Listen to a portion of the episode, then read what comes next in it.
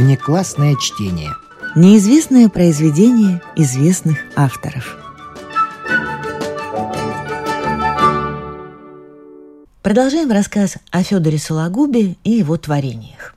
Некоторых современников шокировало то, о чем писал Сологуб, но далеко не всех. Эпоха была такая, что, в общем, трудно было кого-то чем-то удивить. Но нашему герою это все-таки удавалось. Поражал он прежде всего своей внешностью. Можно ли вообразить себе менее поэтическую внешность?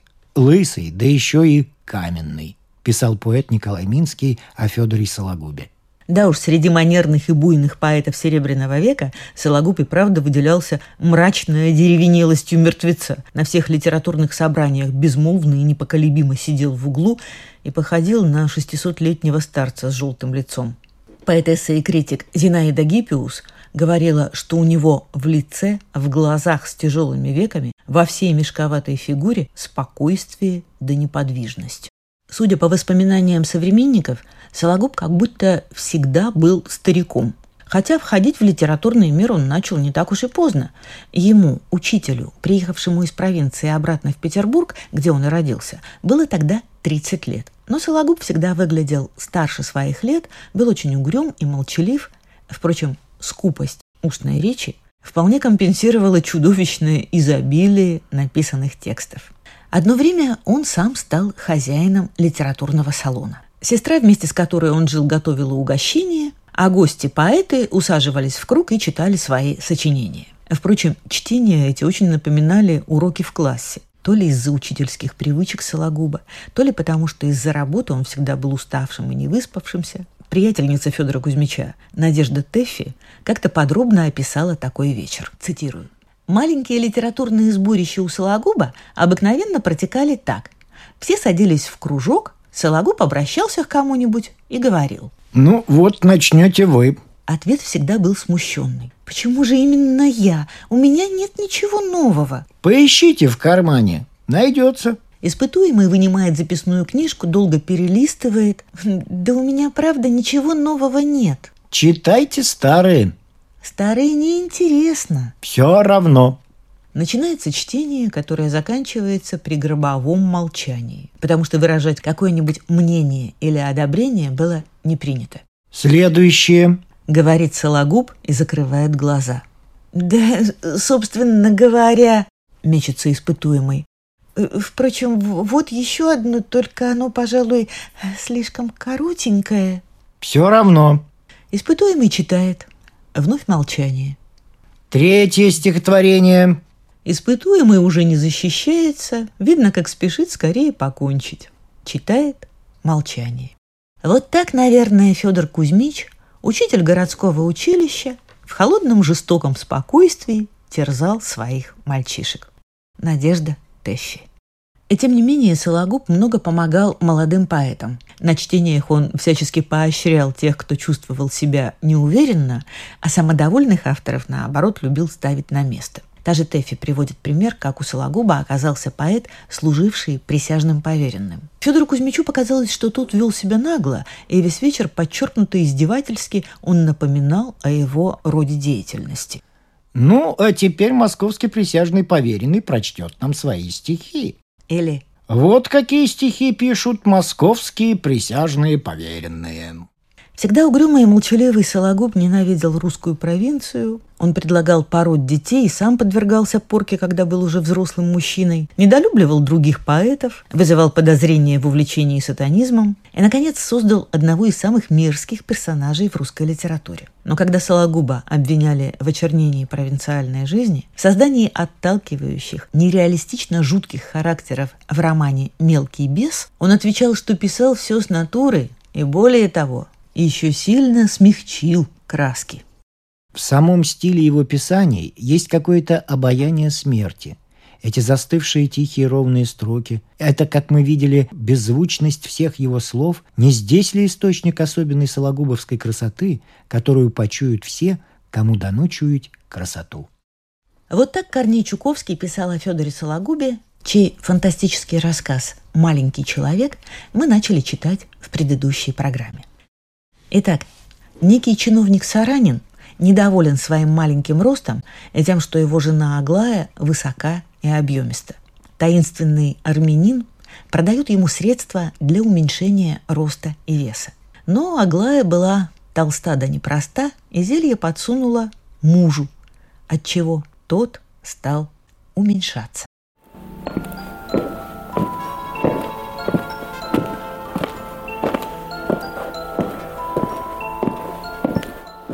Директор департамента однажды встретил в коридоре маленького чиновника.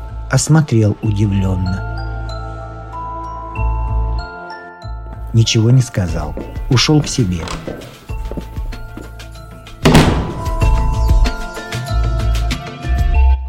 Тогда сочли необходимым доложить. Директор спросил, давно ли это? Вице-директор замялся. «Жаль, что вы не заметили своевременно», — кисло сказал директор, не дожидаясь ответа. «Странно, что я этого не знал. Очень жалею», — потребовал Саранина.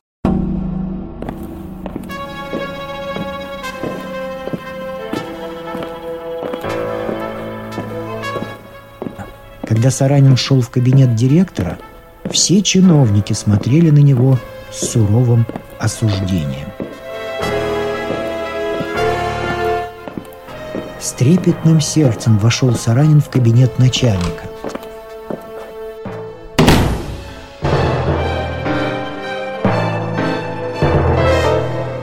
Слабая надежда еще не покидала его. Надежда, что его превосходительство намерен дать ему весьма лестное поручение, пользуясь малостью его роста командировать на всемирную выставку или по какому-нибудь секретному поручению. Но при первых же звуках кислого директорски департаментского голоса эта надежда рассеялась, как дым. «Сядьте здесь», — сказал его превосходительство — показывая на стул. Саранин взобрался кое-как.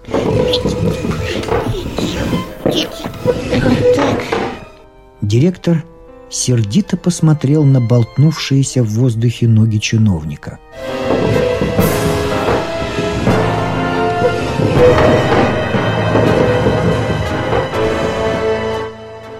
Спросил.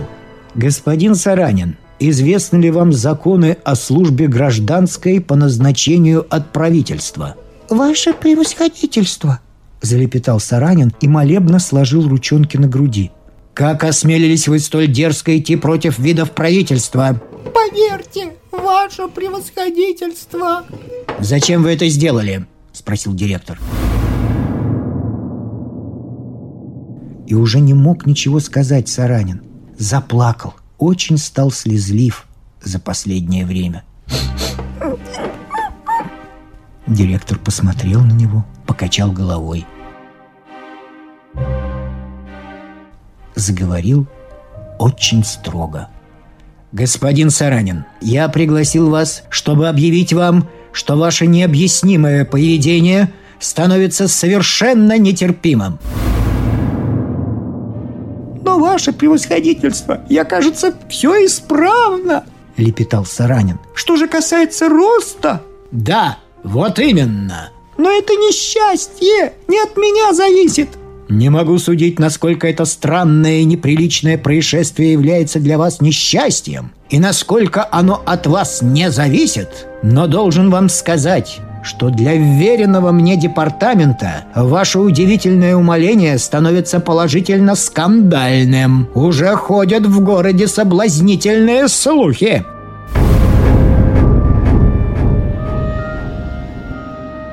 Не могу судить об их справедливости, но знаю, что эти слухи объясняют ваше поведение в связи с агитацией армянского сепаратизма. Согласитесь, департамент не может быть местом развития армянской интриги, направленной к умалению русской государственности. Мы не можем держать чиновников, которые ведут себя так странно. Саранин соскочил со стула, дрожал и пищал. «Игра природы, ваше превосходительство!» «Странно, но служба...» И опять повторил тот же вопрос. «Зачем вы это сделали?» Ваше превосходительство, я сам не знаю, как это произошло. Что за инстинкты? Пользуясь малостью вашего роста, вы можете легко укрыться под всякой дамской, с позволения сказать, юбкой. Это не может быть терпимо. Я никогда этого не делал. Завопил Саранин. Но директор не слушал. Продолжал. Я даже слышал, что вы это делаете из сочувствия к японцам. Но надо же знать во всем границы. Как же я могу это делать, ваше превосходительство? Не знаю-с. Но прошу прекратить. Оставить вас на службе можно, но только в провинции. И чтобы это было немедленно же прекращено, чтобы вы вернулись к вашим обычным размерам. Для поправления вашего здоровья вам дается четырехмесячный отпуск. В департамент прошу вас более не являться. Необходимые для вас бумаги будут вам присланы на дом. Мое почтение. Ваше превосходительство, я могу заниматься. Зачем же отпуск? Возьмите по болезни. Но я здоров, ваше превосходительство. Нет уж, пожалуйста.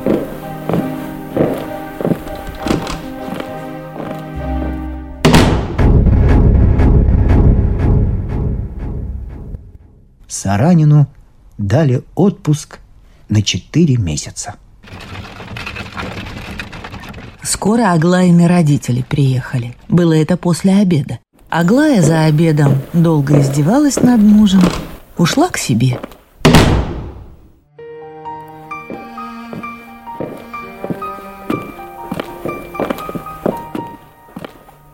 Он робко прошел в свой кабинет, такой теперь для него огромный, вскарабкался на диван, приник к уголку, заплакал.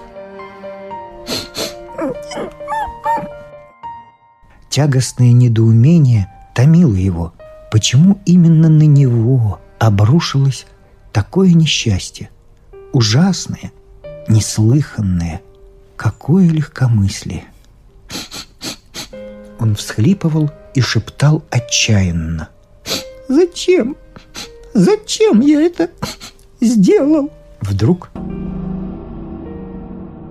услышал в передней знакомые голоса. Здравствуй, доченька, здравствуй, дорогая. Задрожал от страха.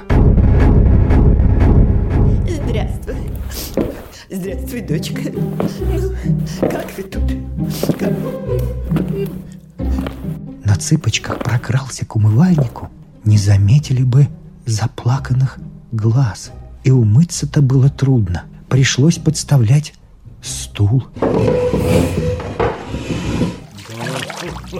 Доехали хорошо. Уже гости входили в залу. Саранин встретил их.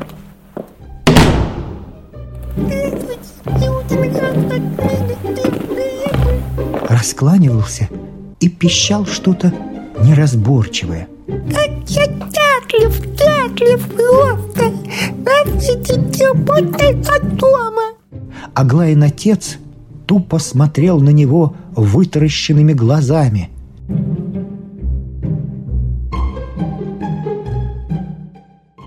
Большой, толстый, с бычьей шеей и красным лицом. Аглая в него.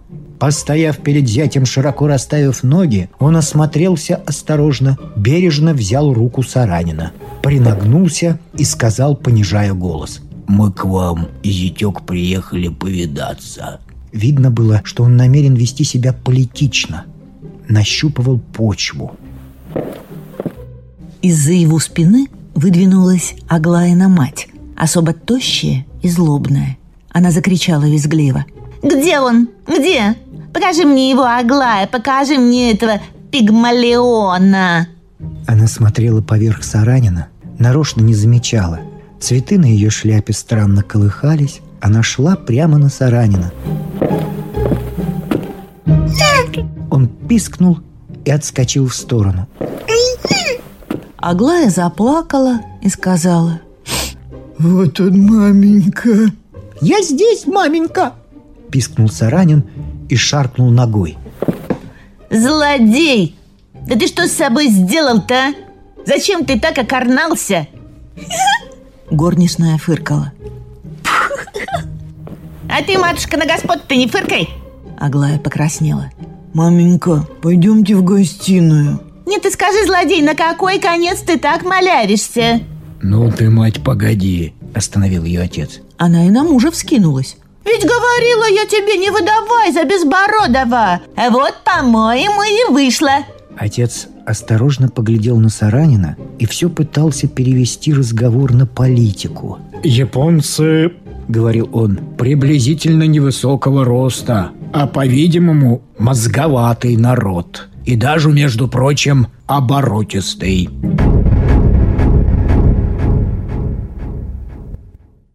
И стал Саранин маленький-маленький.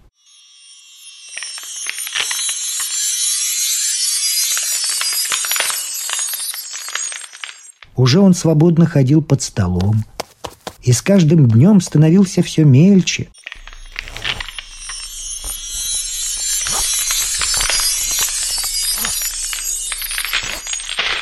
Отпуском он еще не воспользовался вполне, только что на службу не ходил, а ехать куда-нибудь еще не собрались. Аглая то издевалась над ним, то плакала и говорила «Куда я тебя такого повезу? Ой, стыд и срам!»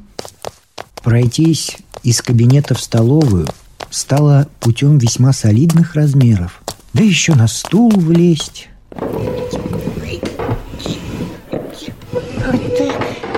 Впрочем, усталость была сама по себе приятна. От нее аппетит являлся и надежда вырасти. Саранин набрасывался на пищу, пожирал ее непропорционально своим миниатюрным размером, но не рос. Напротив, все мельчал и мельчал. Хуже всего, что уменьшение роста иногда происходило скачками в самое неудобное время. Словно фокусы показывал.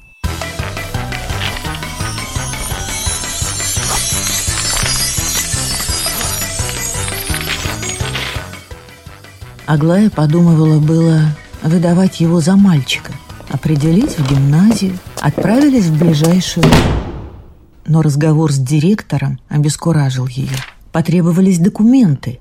Оказалось, что план неосуществим. С видом крайнего недоумения директор говорил Аглае. «Мы не можем принять надворного советника. Как же мы с ним будем? Ему учитель велит в угол идти, а он скажет «Я кавалер святой Анны». Это очень неудобно». Аглая сделала просящее лицо и принялась было упрашивать. «Нельзя ли как-нибудь устроить? Он не посмеет дерзить уж, я об этом позабочусь».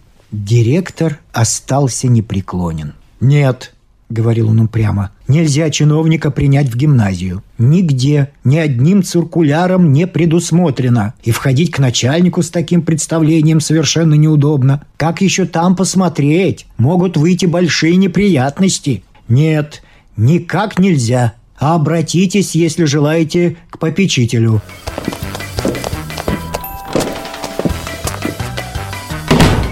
Но Аглая уже не решилась ехать к начальству. Однажды к Аглае пришел молодой человек, очень гладко до блеску причесанный. Расшаркался весьма галантно, отрекомендовался. Представитель фирмы «Стригаль и компания». Первоклассный магазин в самом бойком центре столичного аристократического движения. Имеет массу заказчиков в самом лучшем и высшем обществе. Аглая на всякий случай сделала глазки представителю знаменитой фирмы. Томным движением дебелой руки указала ему на стул, села спиной к свету, склонила голову на бок, приготовилась слушать. Блистательно причесанный молодой человек продолжал. Мы узнали, что ваш супруг изволил предпочесть оригинально-миниатюрный рост. Поэтому фирма, идя навстречу самоновейшим влиянием в области дамских и мужских мод, имеет честь предложить вам, сударыня, в видах рекламы бесплатно шить господину костюмы по самому лучшему парижскому журналу. «Даром?» — лениво спросила Аглая. Не только даром, сударыня, но даже с приплатой в вашу собственно пользу, но с одним маленьким и легко выполнимым условием. Меж тем Саранин, прослыша, что речь о нем, пробрался в гостиную, расхаживал около молодого человека с блистательной прической, покашливал, постукивал каблучками очень досадовал, что представитель фирмы «Стригаль» и компания не обращает на него ни малейшего внимания. Наконец, он подбежал к молодому человеку и громко пискнул. «Разве вам не сказали, что я дома?» Представитель знаменитой фирмы встал, галантно шаркнул, сел, обратился к Аглае. «Одно только маленькое условие». Саранин презрительно фыркнул. Аглая засмеялась. Сказала, блистая любопытными глазами. «Ну, говорите, какое условие?» «Условие наше в том, чтобы господин изволил сидеть за окном нашего магазина в качестве живой рекламы.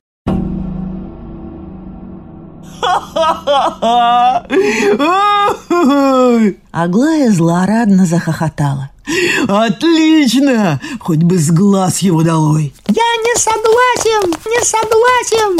Пронзительным голосом запищал Саранин. Я не могу пойти на это! Я надворный советник и кавалер!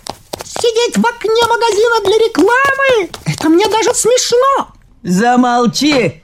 Крикнула Аглая. Тебя не спрашивают! Как не спрашивают? Завопил Саранин. Долго я буду терпеть от инородцев? «Ну, и господин ошибается», — любезно возразил молодой человек. «Наша фирма не имеет ничего общего с инородческими элементами. У нас служат все православные и лютеране из Риги, и у нас нет евреев». «Я не хочу сидеть в окне!» — кричал Саранин топал ногами. «Я не хочу, не хочу, не хочу!» Аглая схватила его за руку и повлекла в спальню. «Не хочу, не хочу, не хочу, не хочу, не хочу! Куда ты меня тащишь?» — кричал Саранин. «Я не хочу! Отпусти!» «Я тебя усмирю!» — крикнула Аглая. Замкнула дверь. «Изобью!» — сказала она сквозь зубы принялась колотить. Бессильно барахтался в ее могучих руках. Ты пигмей в моей власти. Что захочу, то и сделаю. А тебя в карман могу засунуть. Как же ты смеешь мне противиться? Я не посмотрю на твои чины. Я тебя так взбучу, что тебе небо совчинку покажется. Я буду жаловаться пищал Саранин, но скоро понял бесполезность сопротивления. Был слишком мал, и Аглая, очевидно, решила пустить в дело всю свою силу. «Будет, будет!» – завопил он. «Иду в стригальское окно!»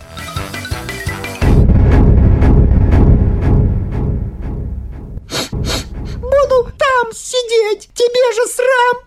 Надену все свои регалии!» Аглая захохотала. «Ты наденешь то, что тебе стригаль даст!» — крикнула она. Выволокла мужа в гостиную, бросила его приказчику. Крикнула. «Берите! Сейчас же возьмите его и деньги вперед! Каждый месяц!» Ее слова были истеричными вскриками. Молодой человек вытащил бумажник,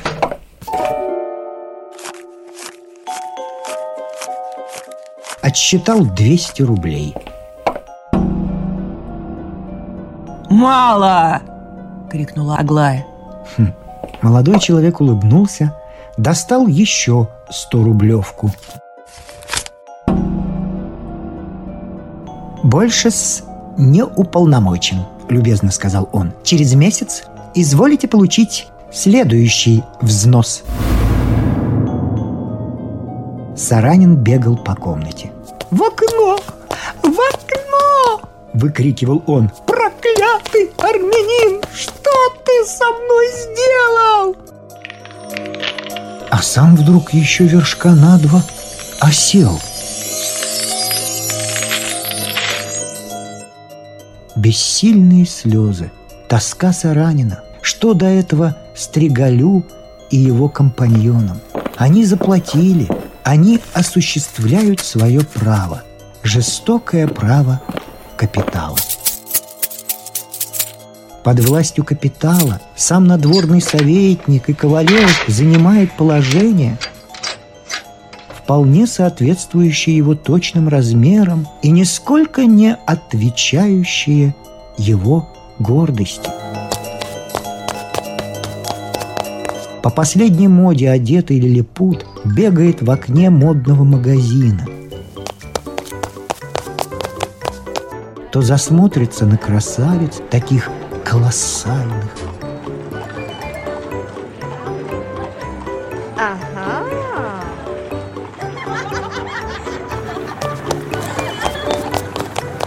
То злобно грозит кулачками смеющимся ребятам.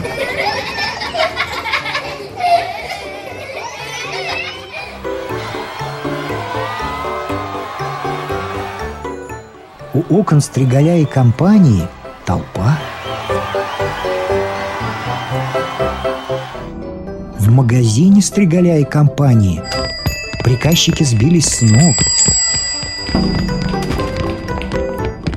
Мастерская Стригаля и компании завалена заказами. Стригали компания в славе.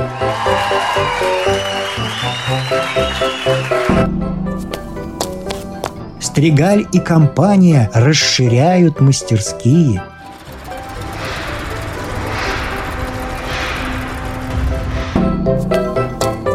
Стригали компания богаты.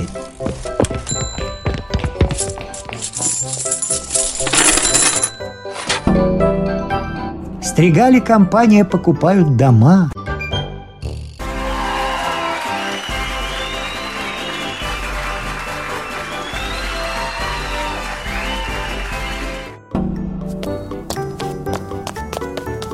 Стригали компания великодушны. Они кормят Саранина по-царски. Они не жалеют денег для его жены. Аглая получает уже по тысяче в месяц. У Аглаи завелись еще доходы. И знакомства – и любовники, и бриллианты, и экипажи.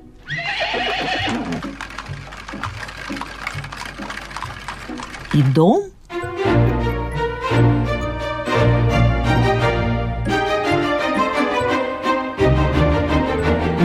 Аглая весела и довольна.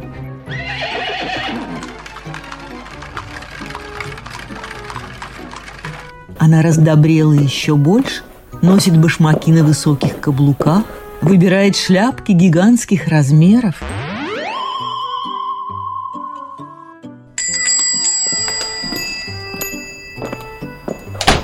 Посещая мужа, она ласкает его и кормит, как птицу, с пальца –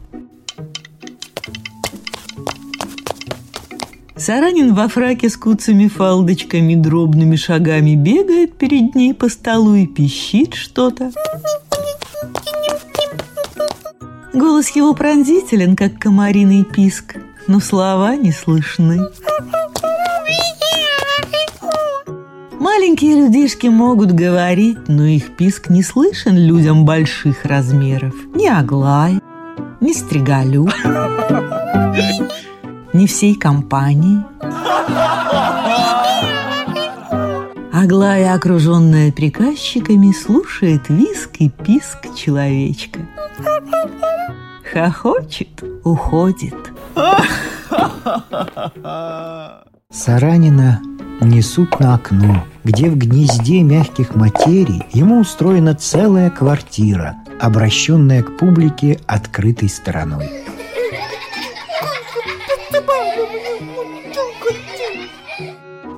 Уличные мальчишки видят, как человечишка садится к столу и принимается писать прошение. Крохотные прошенница о восстановлении своих нарушенных Аглаей и Стригалем и компанией прав.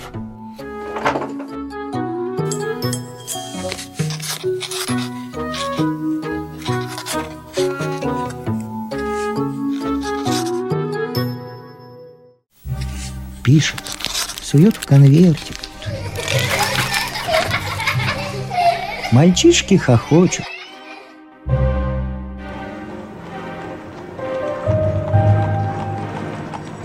Меж тем Аглая садится в свой блистательный экипаж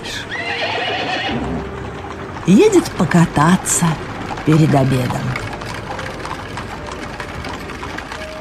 Ни Аглая, ни Стригали компания не думали о том, чем все кончится. Они довольны были настоящим. Казалось, что и конца не будет золотому дождю, льющемуся на них.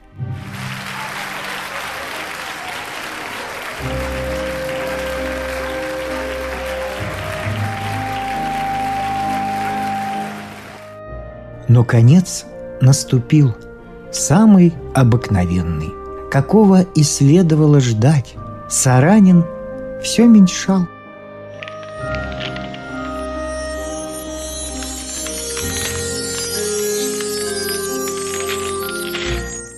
Каждый день ему шили по несколько новых костюмов, все меньше.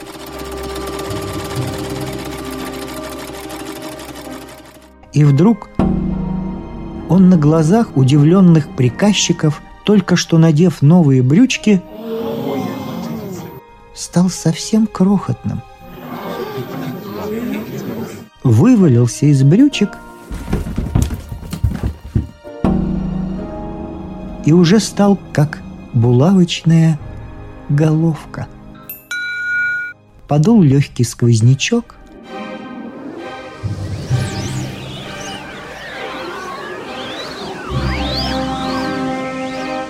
Саранин, крохотный как пылинка, поднялся в воздух, закружился,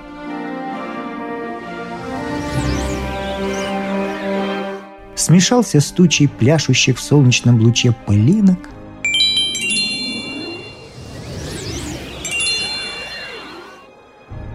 исчез.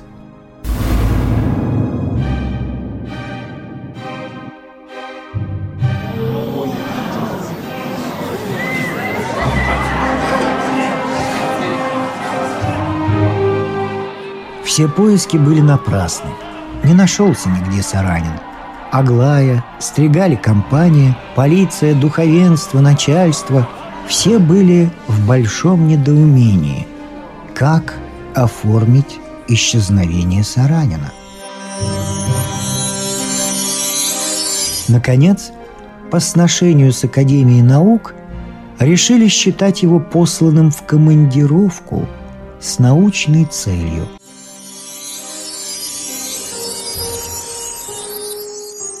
Потом о нем забыли. Саранин кончился.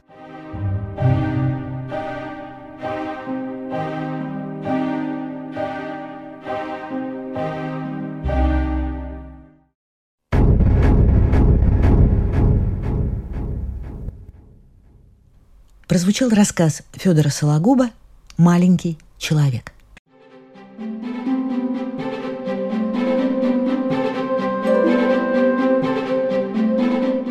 Внеклассное чтение.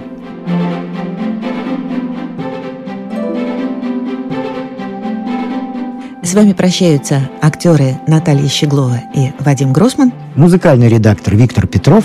Слушайте нас в Spotify, на платформах CastBox, Яндекс.Музыка, Apple Podcast и других. Самых маленьких слушателей мы приглашаем побывать в гостях у книжки. Подкаст Латвийского радио 4.